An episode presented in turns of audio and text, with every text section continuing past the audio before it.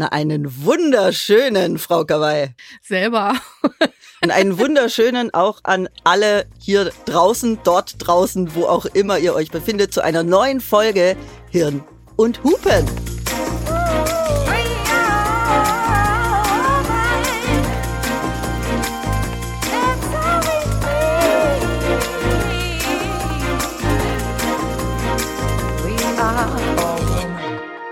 Hirn und Hupen mit Mia Bikawai und Vreni Frost. Ja, wo immer ihr steckt, wir sind froh, dass ihr gerade Hirn und Hupen hört und uns zuhört. Wir sind in einem neuen Themenblock angekommen. Themenblock Nummer 5 der zweiten Staffel und es wird tatsächlich wieder ernst.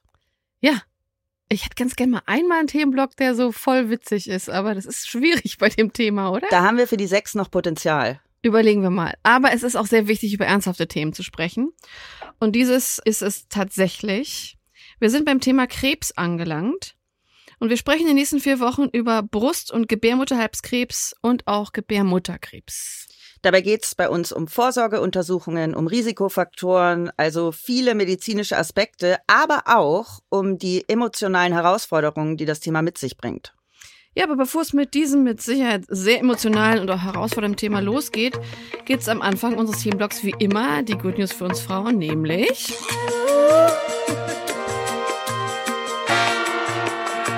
Die Schau der Frau. Die erste gute Nachricht kommt aus der Welt des Frauenfußballs. Nach Abschluss der diesjährigen Frauenfußball-WM lässt sich definitiv festhalten, das Interesse am Frauenfußball ist sichtlich gestiegen. Wupp, wupp. Die Zuschauerinnenquote ist von der letzten WM im Jahr 2019 mit 34 Prozent auf ganze 41 Prozent gestiegen. Und es gab immer wieder Rekordzahlen zu verzeichnen. In diesem Jahr gibt es jedoch noch etwas Besonderes. Viele Teams verzichten auf die üblichen weißen Shorts als Teil ihrer Uniformen. England, Neuseeland, Kanada, Frankreich und Nigeria, alle trugen vor vier Jahren noch weiß, haben sich aber jetzt für eine neue Richtung entschieden. Auch die USA, die seit 1991 immer weiße Shorts trugen, trugen dieses Jahr dunkelblaue Shorts. Dieser Trend repräsentiert einen Wandel im Frauenspitzensport, in dem Athletinnen sich gegen traditionelle Uniformkonventionen auflehnen. Ein Beispiel ist das Tennis in Wimbledon, wo Elena Rybakina aus Kasachstan und die US-Amerikanerin Shelby Rogers die ersten Teilnehmerinnen waren, die dunkle Shorts unter ihren weißen Tennisshirts trugen. Und auch der All England Club hat seine Regelungen für weiße Kleidung gelockert, um auf die Bedürfnisse der Athletinnen während ihrer Menstruation einzugehen. Auch in der aktuell stattfindenden Hockey-Europameisterschaft ist diese Veränderung sichtbar. Teilnehmerinnen dürfen neben den traditionellen Skorts auch kurze Hosen tragen. Und die Entscheidung über die Kleidung bleibt den Spielerinnen überlassen. Wow. Krass, dass man das äh, so feiern muss eigentlich, Mhm. ne? Aber diese Entwicklungen zeigen, dass der Frauensport sich weiterentwickelt und die Bedürfnisse und Präferenzen der Athletinnen in den Vordergrund rücken. Und das finden wir natürlich gut. Das finden wir super. Indien bekämpft Sexismus in Gerichten mit neuem Handbuch. Ein wegweisendes Handbuch in Indien setzt sich aktiv gegen Sexismus in Gerichtssälen ein. Richterinnen werden ermutigt, eine weniger diskriminierende Sprache zu verwenden und auf beleidigende Begriffe zu verzichten. Stattdessen sollen sie respektvollere und geschlechtsneutrale Ausdrücke nutzen.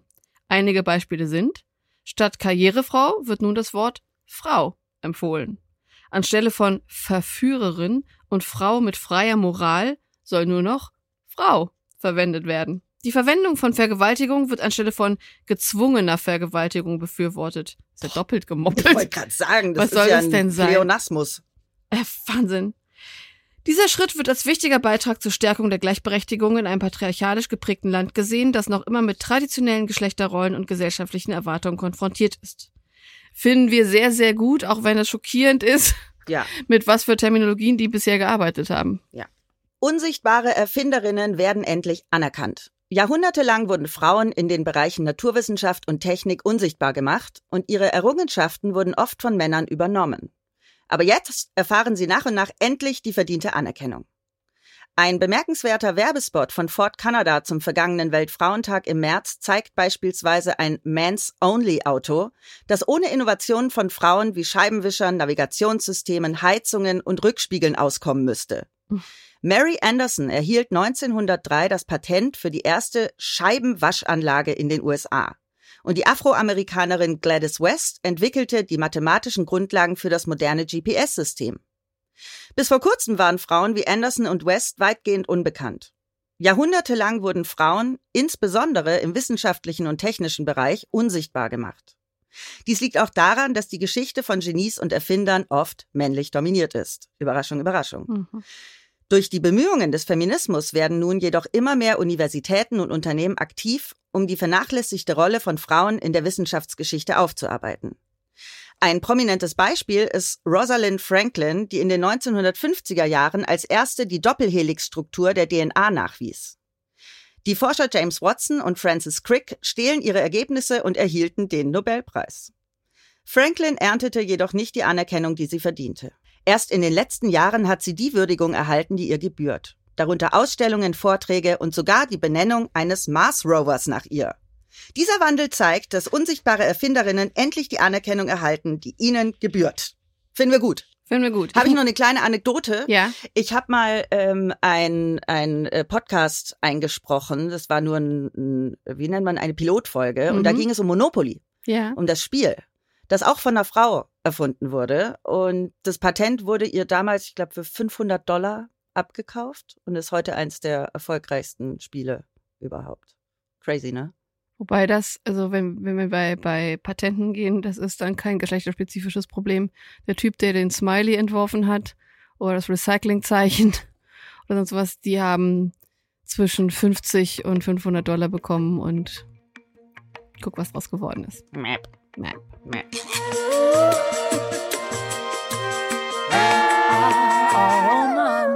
Aber nun zum Thema dieses Blogs. Ja, da haben wir beide tiefe Emotionen. Ähm, du vor allem, wenn es ums Thema Brustkrebs geht und ich vor allem, wenn es um Gebärmutterhalskrebs geht. Lass uns mal drüber sprechen. Und lasst euch auch drüber sprechen, wenn ihr Erfahrungen habt zum Thema Brustkrebs, Gebärmutterhalskrebs oder Gebärmutterkrebs, das werden wir nachher noch erläutern, was äh, hier der Unterschied ist. Es ist nämlich nicht das Gleiche. Dann bitte, bitte schreibt uns für die Community-Folge. Hier schon der große, große Aufruf. Wir sind gespannt auf eure Geschichten und freuen uns darauf, unseren Horizont gemeinsam zu erweitern. Ja, und auch wieder so viel zu lernen, wie auch bei dem, dem letzten Blog. Äh, ja, also, ob ihr gerade eine Chemotherapie macht, ob ihr den Krebs besiegt habt, äh, wie ihr kämpft, wie ihr mit der Diagnose umgeht, was hat euch geholfen? Ähm, habt ihr in eurem Umfeld jemanden begleitet mit Krebs? Ähm, ich glaube, eure Geschichten sind hier sehr wertvoll. Ich starte mal mit ein paar Fakten. Mhm. Brustkrebs ist in Deutschland die häufigste Krebserkrankung bei Frauen, und zwar mit etwa 30 Prozent aller Krebsfälle. Das ist ganz schön happig. Mhm. In den letzten Jahren hat sich die Anzahl der Fälle verdoppelt. Und heute erhalten etwa 69.000 Frauen pro Jahr die Diagnose Mammakarzinom. Darüber hinaus werden jährlich etwa 6.000 Vorstufen von Brustkrebs identifiziert. Das Risiko, im Laufe des Lebens an Brustkrebs zu erkranken, betrifft eine von acht Frauen. Dieses Risiko steigt mit zunehmendem Alter und ist besonders ab dem 40. Lebensjahr, vor allem aber ab dem 50. Lebensjahr erhöht. Ab etwa dem 70. Lebensjahr sinkt das Risiko wieder. Das Durchschnittsalter für Brustkrebs liegt bei etwa 64 Jahren, wobei jede vierte Betroffene jünger als 55 Jahre und jede zehnte jünger als 45 Jahre ist. Das ist schon heftig. Mhm. Ja, und dann haben wir Gebärmutterkrebs äh, versus Gebärmutterhalskrebs. Und auch wenn sich die beiden Erkrankungen sehr ähnlich anhören, handelt es hier um grundsätzlich verschiedene Leiden. Gebärmutterkrebs, auch Gebärmutterkörperkrebs genannt, ist eine bösartige Erkrankung der Gebärmutterschleimhaut, dem Endometrium, und betrifft vor allem Frauen in Industrieländern. In Deutschland erkranken etwa 24 von 100.000 Frauen pro Jahr an Gebärmutterkrebs. Die meisten Fälle treten bei Frauen über 50 Jahren auf, wobei nur 15 Prozent der Betroffenen jünger sind. Das höchste Erkrankungsrisiko besteht etwa um das 70. Lebensjahr herum und 80 Prozent der Frauen mit Gebärmutterkrebs sind bereits in den Wechseljahren, in der Postmenopause. Bei Gebärmutterhalskrebs handelt es sich um bösartige Tumoren des Gebärmutterhalses, auch Zervixkarzinome genannt, die sich meistens aus der Plattenepithelhaut im Bereich des äußeren Muttermunds entwickeln. Die Entartung des Gewebes geschieht über einen langen Zeitraum und beginnt oft mit virusbedingten HPV-Krebsvorstufen. Frauen erkranken im Durchschnitt mit 34 Jahren an der Vorstufe von Gebärmutterhalskrebs, dem In-situ-Karzinom, und mit 55 Jahren an der invasiven Form. Jährlich werden etwa 4540 Frauen in Deutschland mit Gebärmutterhalskrebs diagnostiziert. So viel erstmal zu den Einstiegsfakten. Mhm. Und wir beide hatten Berührungspunkte. Möchtest du mal anfangen? Ja, in meinem Fall ist es Brustkrebs. Brustkrebs zieht sich bei mir durch die Familie. Wir sind also vorbelastet und äh, ist auch die Haupttodesursache der weiblichen Familienmitglieder. Wirklich? Mhm.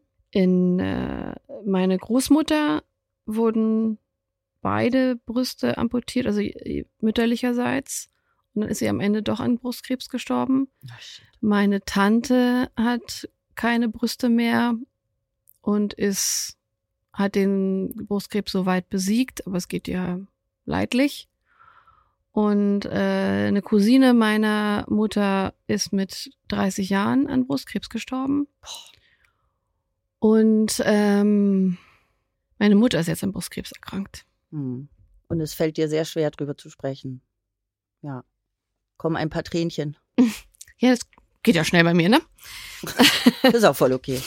ähm, also es gibt eigentlich keinen ähm, keinen Anlass zu Drama jetzt oder Nee, so. aber da haben wir einfach, du hast jetzt das erste Mal das ausgesprochen hier, obwohl es schon sehr lange geht und wir sehr viel schon gemeinsam gelitten haben auch darunter. Also meine Mutter geht's momentan sehr gut. Ja. Sie wurde äh, erfolgreich operiert. Ähm, es wurde auch relativ frühzeitig erkannt, weil wir einfach von der Vorbelastung sozusagen wissen und meine Mutter ähm, da sehr alert ist und äh, die OP ist gut Von überstanden. welchem Zeitraum sprechen wir denn, dass du mal kurz sagst, wann sie es erkannt hat und wie es dann weiterging? Weil es ist ja alles relativ kurz jetzt passiert, dieses Jahr. Die, Im Frühjahr war Genau. das jetzt, genau. Und zum Glück haben alle einfach extrem schnell reagiert. Ich kann mich noch erinnern, dass ich äh, dich ein bisschen verrückt gemacht habe und gemeint habe, weißt du, irgendjemand, wo meine Mutter eine Mammographie schnell machen lassen Genau. kann, weil es ist einfach unglaublich in Berlin, wie schwierig du mittlerweile an Termine kommst für äh, Mammografien, also praktisch dem Screening der Brust. Da habe ich noch Väterchen Frost bemüht. Ah, Hast du auch noch, genau. weil erstens extrem viele Praxen dieses klassische Röntgen fast gar nicht mehr machen, sondern dich gleich ins MRT schicken wollen. Und so furchtbar es ist, die Praxen überrannt sind äh, oder überrannt werden. Mhm. Und es wurde also dementsprechend bei der Mammographie auch schnell festgelegt und erkannt und auch direkt reagiert und meine Mutter ins Brustzentrum überwiesen, wo sie auch tatsächlich noch einen Platz gekriegt hat. Ich weiß noch, wie wir im, im, im Wartezimmer saßen vom Brustzentrum, vom Brustzentrum und die Frau, äh, Frauen an der Rezeption immer das Telefon abgenommen haben und die ganze Zeit immer gesagt haben, es tut mir leid, wir haben keinen Platz mehr. Probieren Sie es im Martin Luther, probieren Sie es da, Ach, probieren Sie es so dort. furchtbar. Und wir saßen in einem Wartezimmer voller Frauen, von einer weinenden 16-Jährigen bis halt äh, zu wirklich alten Frauen, war all, jedes Alter dabei. Mhm. Und also mich hat das extrem erschreckt, muss ich sagen, wie viele Frauen das dann tatsächlich auch sind und dass man, wenn man dann die Diagnose hat, also ich meine, ich kann jetzt nur für Berlin sprechen oder noch nicht mal für Berlin, ganz Berlin, aber für äh, hier, für meinen Fall oder für den Fall meiner Mutter, wie schwierig es ist, da auch gleich behandelt zu werden. Und das ging, so blöd es klingt und so hässlich das ist, auch wirklich einfach nur über ähm, privat versichert sein und ein bisschen Alarm machen, ganz ehrlich. Ja, und dann nach Biopsie und allem kam halt die OP. Bei der Biopsie wird da wirklich in die Brust reingegangen und ein Stück rausgenommen? Ja, und das ist richtig eklig. Da wird, da wird rein geschossen. Geschossen. Das ist, äh, da wird so eine Art, sieht aus wie eine große Spritze. So ein Hohlstab. So ein, ja, Mhm. und dann wird so, bam, es knallt richtig. Uff, au. Und dann, ah. ja, und dann schießen sie dir in die Brust rein und ziehen so ein Ding raus. Das ist, Vollnarkose? nein, Verarschst du mich gerade? nein. Also ich meine, ich habe jetzt nicht die Lampe gehalten. ähm, Ich, ähm, ich habe meine Mutter in den Raum gebracht und bin dann Aber du rausgegangen. hast keine Narkose. Vielleicht hat sie eine lokale Okay, okay. äh, Narkose.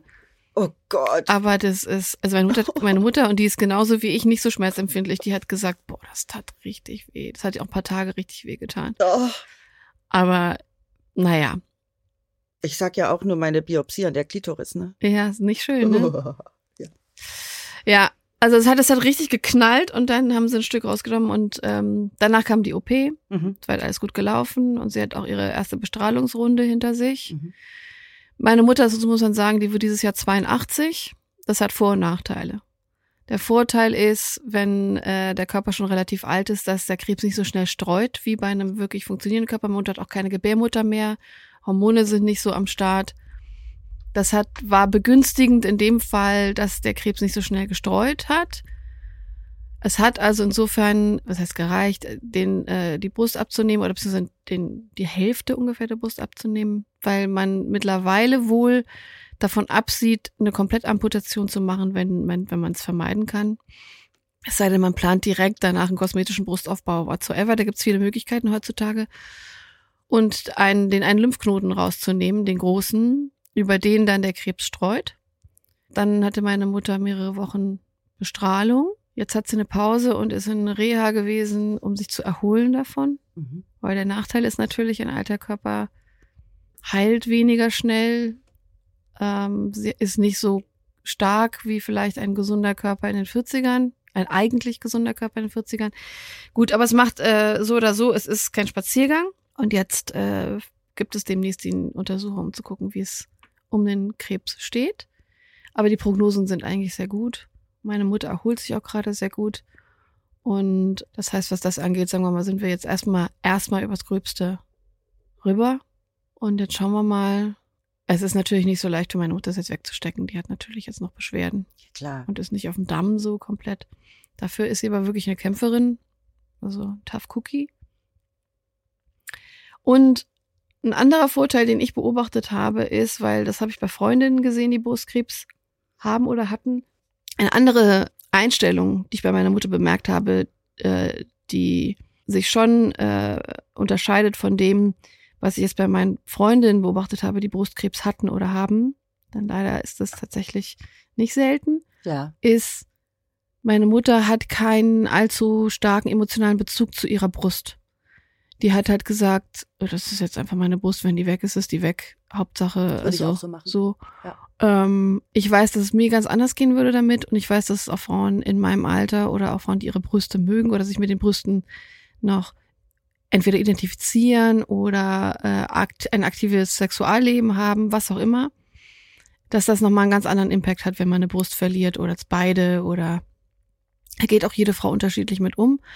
Und ähm, ich war positiv überrascht zu sehen, dass dem Brustzentrum direkt in die Beratung und in die Behandlung äh, psychologische Betreuung eingebaut haben und gesagt und direkt äh, meine Mutter zur Psychologin geschickt haben, Mhm. die auch im Haus ist und die mit ihr über viele verschiedene Aspekte spricht, gesprochen hat, wie es ihr so psychisch damit geht. Das fand ich gut, dass man das auch mit direkt in die Behandlung mit aufnimmt, also was im Total. Kopf passiert. Ja. Und einen da nicht einfach nur von Station zu Station schickt und sagt, so, jetzt muss die Brust ab, tschüss und so. Das ist, glaube ich, das ist etwas, was sich in den letzten Jahrzehnten, glaube ich, schon verändert hat. Und ich weiß einfach von betroffenen Frauen, dass sehr viele mit dem Part auch nochmal sehr hart zu strugglen gehabt haben. In dem Fall meiner Mutter ist das nicht der Fall. Das ist für sie vielleicht ein Vorteil in der Situation. Ja, ich habe da auch schon mal drüber nachgedacht. Wenn ich Brustkrebs hätte, würde einfach sagen, nimm weg das Ding. Und dann würde ich mir das irgendwie nachbilden lassen. Für mich wäre das ein Riesenproblem. Hm, nee, Also ich meine, für mich wäre ein natürlich klar, äh, Überleben first, Ja. ne? So, keine Frage. Also da würde ich jetzt auch nicht mit damit bezogen, aber ich wüsste, ich hätte danach ein Riesenproblem. Mhm. Ich liebe meine Brüste. Ich, ähm, das heißt, ich identifiziere mich nicht mit meinen Brüsten, aber sie gehören sehr, sehr stark zu mir und meinem Selbstbild. Und äh, ich zeige sie auch her. Und äh, auch in meinem Sexualleben oder auch mit dem, wie Männer bzw. Partner damit zu tun haben, ist, ist, das, spielen die eine große Rolle. Mhm. Und zwar eine große auf Freuden spendende Rolle und Ja. eine große selbstwertbestimmende Rolle. Ähm, das kann man jetzt bewerten, wie man will, aber es ist so. Und ich wüsste, ich hätte ein massives Problem damit, wenn ähm, die weg müssten. Ja, das kann ich verstehen. Nee, ich finde meine Brüste auch super, aber Mhm. Ich denke mir, ach komm, nimm weg. Ich glaube, ich hätte da, nee, ich glaube, ich hätte nicht so ein großes Problem damit. Aber ich stecke auch nicht in der Situation. Also, Ja. Ich glaube, eine Krebsdiagnose wäre schon heftig. Ich glaube, ich wäre da erstmal nicht so tough cookie. Ich wäre null tough cookie. Hast du Angst davor? Ich sehe ja die Vorbelastung in der Familie. genau. Ich mache auch die ähm, Voruntersuchung. Äh, Und es ist auch gar nicht so einfach, meine Brust abzutasten, weil die sehr groß ist. Das heißt, ich muss zusätzlich immer auch von der Frauenärztin checken lassen und auch das geht nur bedingt, weil ab einer gewissen Größe ist es wirklich nicht so, dass du wirklich alles abtasten und erfühlen kannst. Was total cool ist, in Berlin, es gibt es bestimmt auch anderswo, gibt es ein eine eine Brustabtast äh, wie nennt man das? Station? Ja, sowas mit blinden Frauen. Ah. Und die tasten dann, ich glaube, fast eine Dreiviertelstunde tasten die dann deine Brust ab. Wo ist das? Ja, ich recherchiere das mal ganz kurz hier parallel, Ja. während wir sprechen, weil ich es nämlich auch ganz spannend finde. Ich habe nämlich eine von denen mal kennengelernt bei einem Dreh. Mhm. Also ähm, ja, Brustabtasten ist ein ganz, ganz wichtiges Thema. Das macht ihr am besten äh, ein paar Tage, nachdem ihr eure Tage gehabt habt. Ähm, da geht es am besten, da ist das Brustgewebe am weichsten. Ich meine, ihr kennt das, ihr könnt das auch überall googeln oder macht, ihr macht das wahrscheinlich auch schon, wie man vorm Spiegel nach dem Duschen ähm, äh, am besten die einzelne Brust dann mit Ruhe und Muße abtastet. Ihr Schwestern im Geiste, die äh, großbusig sind wie ich, da ist es umso wichtiger, dass ihr das sehr sorgfältig macht. Denn auch bei Brustkrebs ist Früherkennung eigentlich alles. Und da lässt sich heutzutage extrem viel machen, wenn Ach, man früh, total, wenn früh du, erkennt. das ist so unfassbar. Mhm. Wir müssen mehr zu Vorsorgeuntersuchungen gehen, weil je früher Krebs oder Krebsvorstufen erkannt werden, desto besser sind die Heilungschancen und die sind wirklich gut. Mhm. Also die sind äh, mittlerweile, es ist der Wahnsinn, was man alles machen kann. Ich habe es gefunden. Ja. Es heißt Discovering Hands Mhm. und äh, es heißt Taktilographie.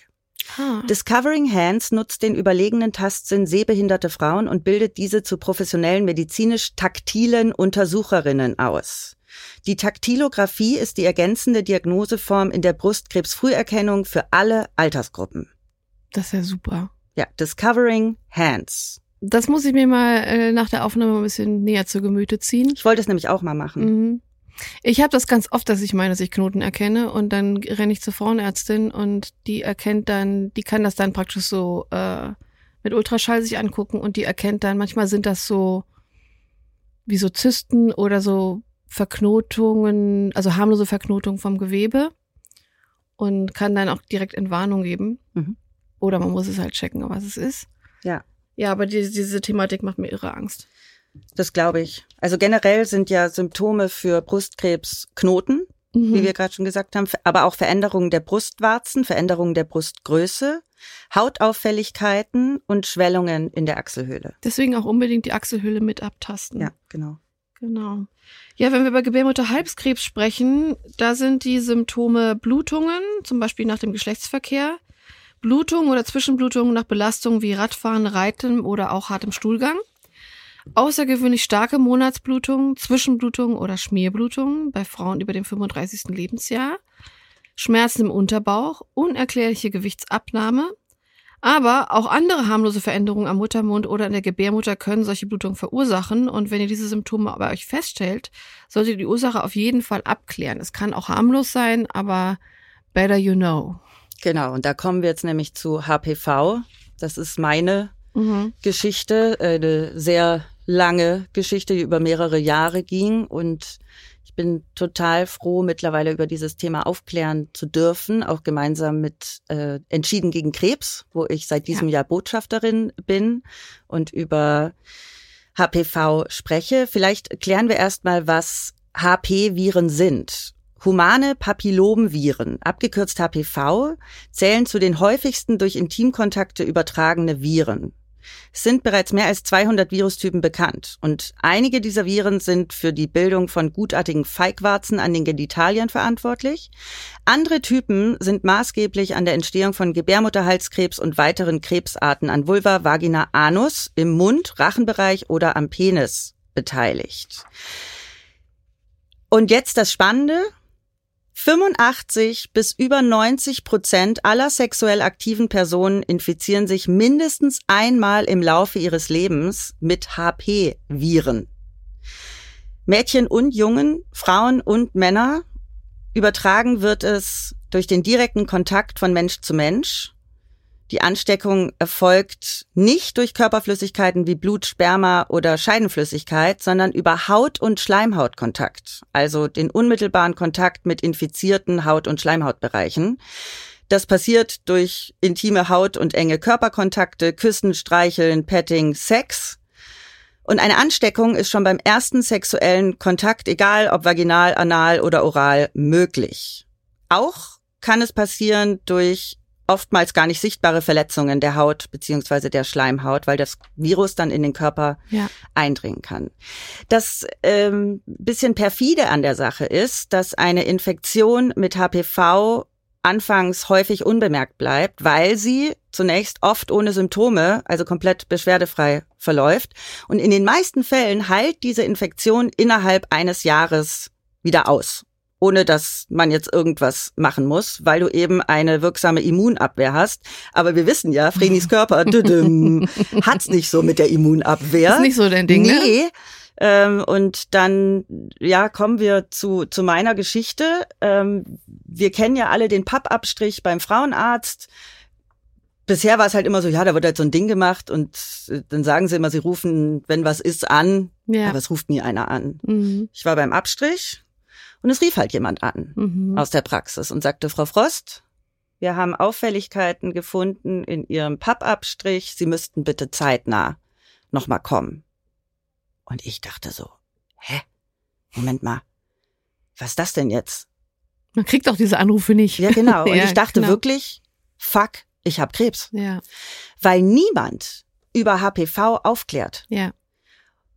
Und dann saß ich da in der Praxis und meine Ärztin war super cool. Die hat als erstes gesagt, wir sprechen hier nicht über Krebs. Ja. Und hat mich dann erstmal, was leider viele Ärzte und Ärztinnen nicht so sensibel machen, äh, hat mir erstmal gesagt, Achtung, äh, wir reden hier nicht über Krebs. Das ist super wichtig und als das, Opener. Ja. Ärzte sind halt manchmal so, sehen den Wald vor lauter Bäumen nicht mehr ja. und sind dann leider nicht sehr sensibel.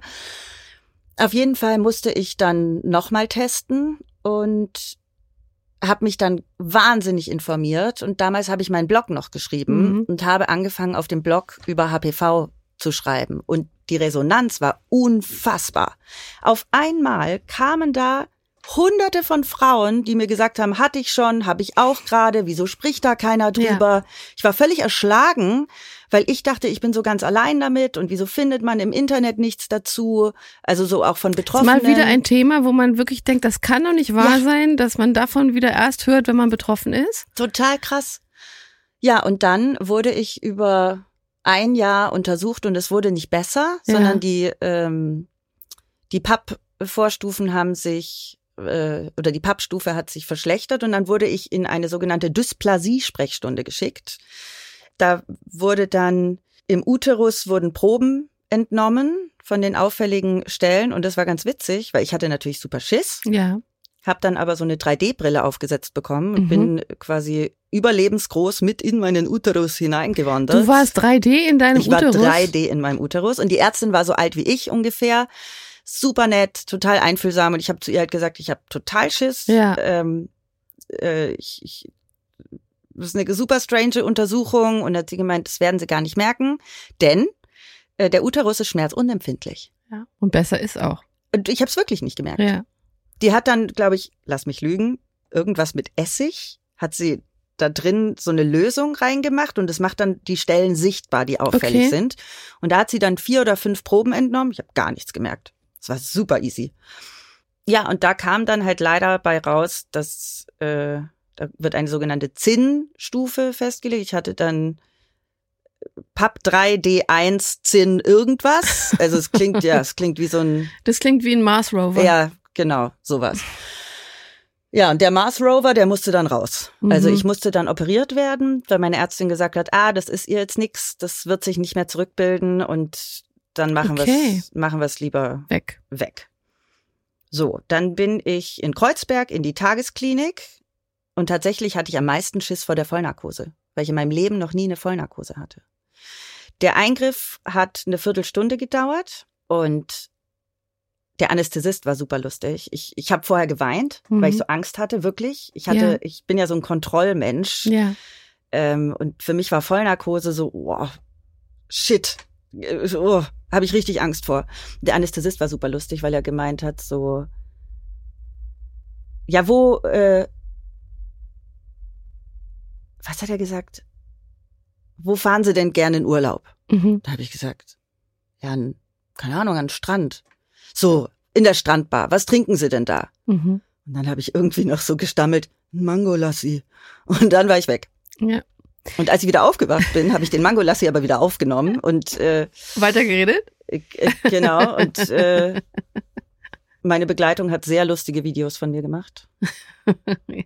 Es war wirklich witzig und tatsächlich war die Vollnarkose auch im Nachhinein das Schlimmste, denn ich habe eine Woche wie im Jetlag verbracht durch diese Vollnarkose. Ich fühle das total. Ich habe leider, muss man sagen, unendlich viele Vollnarkosen schon hinter mir, Mhm. Aufgrund vieler Geschichten im Vorfeld.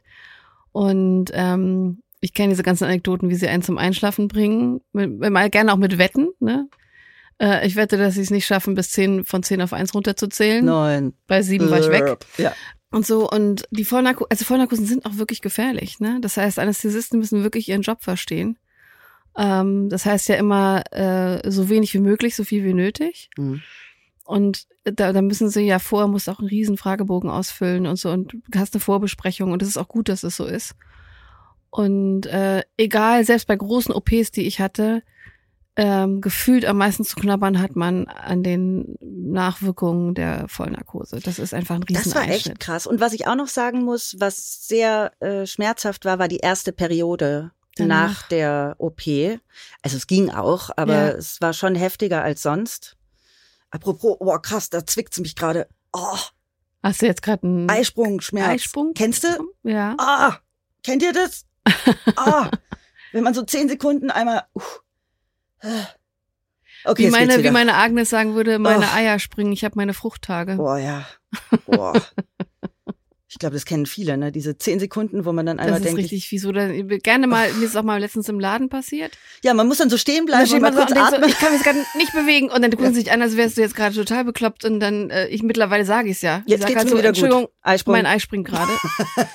und dann geht's weiter und die denken so, äh, Okay. okay. Wenn ihr es kennt, schreibt uns mal auf Instagram. Ja, genau. Bitte.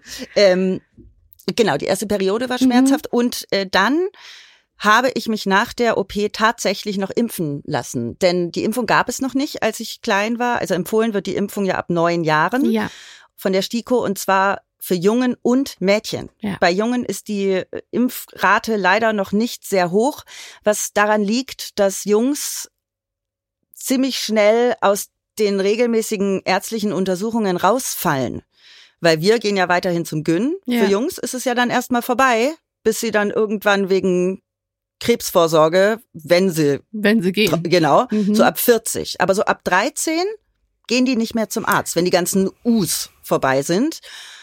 Und was halt auch das Ding ist, wenn dein Kind neun Jahre alt ist, willst du halt erstmal nicht darüber nachdenken, wahrscheinlich, dass das irgendwann mal sexuell aktiv ist. Ja. Und das ist, glaube ich, das andere. Aber wenn ihr Kinder habt, bitte auch die Jungs impfen lassen, denn die sind natürlich auch Überträger Ja. und haben nicht so sehr darunter zu leiden wie die Mädels. Ähm, häufig, also sie können natürlich auch Feigwarzen und alles Mögliche kriegen, aber für uns Frauen ist das Ganze eben noch mal ein gefährlicheres Ding. Ähm, deswegen ist es natürlich wünschenswert, wenn alle sich impfen lassen. Das wäre schon eine coole Sache. genau, und das habe ich dann noch gemacht. Mhm. Hat tatsächlich bei mir dann auch die Kasse übernommen. Mhm. Äh, ist nicht, ist nicht äh, normal. Ich Ja. habe es dann aber eingereicht und es war überhaupt gar kein Problem. Es waren, glaube ich, so 500 Euro, drei Impfungen. Ja, und seitdem ist alles gut. Also ich war jetzt erst wieder beim Pappabstrich und der Anruf kam nicht. Mhm. Sehr gut. Ich habe zum allerersten Mal davon gehört durch meine Freundin Agnes tatsächlich. Und die hat mir das auf ihre lustige polnische Art und Weise erzählt, so dass ich überhaupt nicht verstanden habe, worum es da ging. Ich habe erst verstanden, sie hat Krebs, dann sie hat doch keinen Krebs, aber sie hat diese Viren und die kriegt man durch Geschlechtsverkehr und die bleiben für immer, außer man macht was. Also sie hat das so, so, also ich sag das mit aller Liebe, so lustig verwirrend erzählt, dass ich dann angefangen habe zu googeln und dann hatte ich genau dieses Aha-Erlebnis wie du, ohne es jetzt selber mitzukriegen, weil ich gedacht habe, what the fuck, warum sagt einen das keiner? Und dann erst äh, mit meiner Frauenärztin, dann die hat gesagt, ja, das gucken wir ja auch immer, aber da habe ich nie was gesagt, weil sie hatten ja bis jetzt noch nichts. Und dann habe ich gesagt, okay, aber spannend zu erfahren. Ja. Hm. Also, merkt euch, Vorsorge ist super wichtig, denn Genau. Vielleicht gehen wir einmal, machen wir alle Schritte so durch, wie man bei den jeweiligen Krebsarten Vorsorge finde ich super. macht, ne? Also, wir gehen mal zum Brustkrebs zurück. Wir haben schon die Selbstuntersuchung angesprochen. Also, spätestens ab dem 30. Lebensjahr, macht's ruhig auch schon früher, wenn ihr jünger seid, kann ja nichts passieren. Äh, äh, Vorsorge ist besser als Nachsorge. Mhm. Also monatlich einmal selbst abtasten, äh, vorzugsweise etwa acht Tage nach der Menstruation, wenn die Brust weicher ist. Denn etwa 80 Prozent der an Brustkrebs erkrankten Frauen entdecken Knoten genau auf diese Weise. Während mir, wie das erzählt, knete ich gerade an meinen Brüsten. Ja, da können wir mal gleich, gleich mal bei uns Ja. ein bisschen abtasten. Dann äh, die ärztliche klinische Untersuchung. Auch ab dem 30. Lebensjahr sollten Frauen einmal jährlich von ihrer Ärztin oder ihrem Arzt auf Brustkrebs untersucht werden. Und dabei werden die Brüste und Lymphknoten in den Achselhöhlen abgetastet, sowie die Haut genau untersucht. Das ist immer so eine etwas awkward Situation, wenn man da so steht und dann werden die Brüste abgetastet, aber ich meine, da gewöhnt man sich dran. Meistens smalltalkt man dann Voll. dabei. Also ich kenne da gar nichts mehr. Hä, ich auch nicht. Null. Doch, aber als junge Frau hatte ich das schon. Da stehst du dann da äh, um Ja, gut, ohne das stimmt. und ähm, ich hatte da einen Frauenarzt zu dem Zeitpunkt. Der war natürlich auch super professionell, aber die Situation ist eigentlich komisch, wenn du da so stehst und äh, da wird an deinen Brust ja, rumgefummelt. wobei ich kenne meine Ärztin jetzt ja auch schon seit Jahren. Mhm. Ich habe da überhaupt gar kein Problem mehr. Ja, also ich glaube, die meisten von euch Frauen äh, auch nicht, aber wir zählen es mal auf. Die Mammographie, die haben wir schon erwähnt. Das ist eine Röntgenuntersuchung der Brust, die speziell zur Früherkennung von Brustkrebs dient. Sie kann auch kleinere Knoten erkennen, die nicht tastbar sind. Das ist super wichtig, weil man kann halt sehr früh dann ran. Und Frauen mit erhöhtem Risiko sollten häufigere Mammographien in Betracht ziehen, abhängig von individuellen Risikofaktoren. Ich bin zum Beispiel so eine Frau mit erhöhtem Risiko und deswegen ist Mammographie super wichtig. Wie oft hast du schon gemacht? In meinem Leben? Ja. Weiß ich nicht mehr, aber so ungefähr unregelmäßig, muss ich leider sagen. Ich werde ein bisschen disziplinierter mit dem Alter. Ab meinem, ungefähr ab 31 oder so habe ich damit angefangen, jährlich. Ich habe noch nie eine gemacht. Nee. Mhm. Ist, also ich, ist auch nicht angenehm. Ne? Ja, ja. Das wird, die Brust wird ganz schön zusammengequetscht da auf dem Ding und dann das, aber es ist durchaus aushaltbar und wenn man weiß, man hat da Risiko. Mhm. Ja. Okay. So, der Brustultraschall. Das wird eher bei unklaren Mammografie-Ergebnissen eingesetzt und man verwendet Ultraschallwellen statt Röntgenstrahlen. Der Ultraschall ist besonders geeignet, wenn die Brust viel Bindegewebe enthält, also insbesondere vor den Wechseljahren. Und die Empfehlungen zur Früherkennung variieren je nach Alter und individuellem Risiko. Es ist also wichtig, dass ihr mit eurer Ärztin oder eurem Arzt sprecht, um das geeignete Früherkennungsprogramm festzulegen. Das kann wirklich ganz individuell sein. Und Frini, du kommst jetzt mit der Früherkennung von Gebärmutterhalskrebs. Ja. Also, bei Gebärmutterhalskrebs hat man verschiedene Methoden. Es gibt die Dünnschicht-Zytologie. Das ist eine verbesserte Variante des PAP-Tests, bei der werden die Zellen in einer Flüssigkeit gewaschen, bevor sie untersucht werden. Und dann gibt es den HPV-Test zur Identifizierung von HPV-Infektionen, die eben oft Gebärmutterhalskrebs verursachen. In Kombination mit einem PAP-Test wird der HPV-Test ab dem 35. Lebensjahr angewendet. In Deutschland können krankenversicherte Frauen ab 20 Jahren jährlich eine gynäkologische Untersuchung erhalten, einschließlich eines PAP-Tests zur Zellveränderungserkennung. Und ab 35 Jahren können sie alle drei Jahre zusätzlich einen HPV-Test durchführen lassen, kombiniert mit einem PAP-Abstrich. Ich mache das trotzdem jährlich und zahle es selbst. Das ist Mhm. eine sogenannte, wie nennt man das, Igel-Leistung. Mhm. Ähm, ich zahle das immer selber. Es kostet so, glaube, 37 Euro. Das ist Ja. es mir wert. Ja. Absolut. Und dann machen wir noch den Gebärmutterkrebs. Bei Gebärmutterkrebs, und das ist leider der Shit, ist eine Früherkennung bisher nicht möglich. Die Früherkennungsuntersuchung bei der Frauenärztin oder beim Frauenarzt zielt eben vor allem auf Gebärmutterhalskrebs ab, der im Gegensatz zum Endometriumkarzinom tastbar ist. Man kann aber trotzdem was tun, indem man sich einfach informiert und die Erkrankung im Hinterkopf behält. So wissen wir zum Beispiel, dass bei ungewöhnlichen Blutungen, vornehmlich nach den Wechseljahren, dass man da direkt einen Frauenarzt oder eine Ärztin aufsuchen sollte, um Risiken eben abzuklären. Außerdem gilt natürlich immer körperlich aktiv bleiben, gesund ernähren und Übergewicht entgegenwirken. Ist nie verkehrt. Ja, das waren ganz schön viele Infos Mhm. für diese Woche und nächste Woche steigen wir richtig tief ein mit einer Ärztin, damit wir das Ganze nochmal deutlicher beleuchten können. Genau, denn wir haben Professor Dr. Pia Wülfing zu Gast und sie kann uns äh, das Thema Brustkrebs nochmal ganz genau beleuchten. Und ähm, da bin ich schon sehr gespannt, weil das Thema fixt mich wirklich an. Und eure Aufgabe für heute ist es, neben Glöckchen aktivieren, Podcast teilen, äh, Sterne vergeben, Bewertung schreiben. Ganz, ganz wichtig, wenn ihr es lange nicht gemacht habt, greift jetzt zum Telefon und ruft bei eurer Ärztin euer, oder eurem Arzt an und macht einen Vorsorgetermin aus. Damit habe ich Miabi, glaube ich, vor einem Jahr zu Tode genervt. Ne? Ja. Weißt du noch? Wochenlang. Mhm. Bis ich es gemacht habe. Ja. Ja, also bitte, bitte macht jetzt euren Vorsorgetermin aus, wenn ihr lange nicht wart. Das ist super wichtig. Super wichtig. Also betätigt das Glöckchen für den Podcast und checkt eure Glocken. Checkt eure Glocken und wir hören uns dann glöcklich wieder nächste Woche hier bei Hirn und Hupen. Bis dahin Eure Vreni. und eure Mia. Ciao, ciao.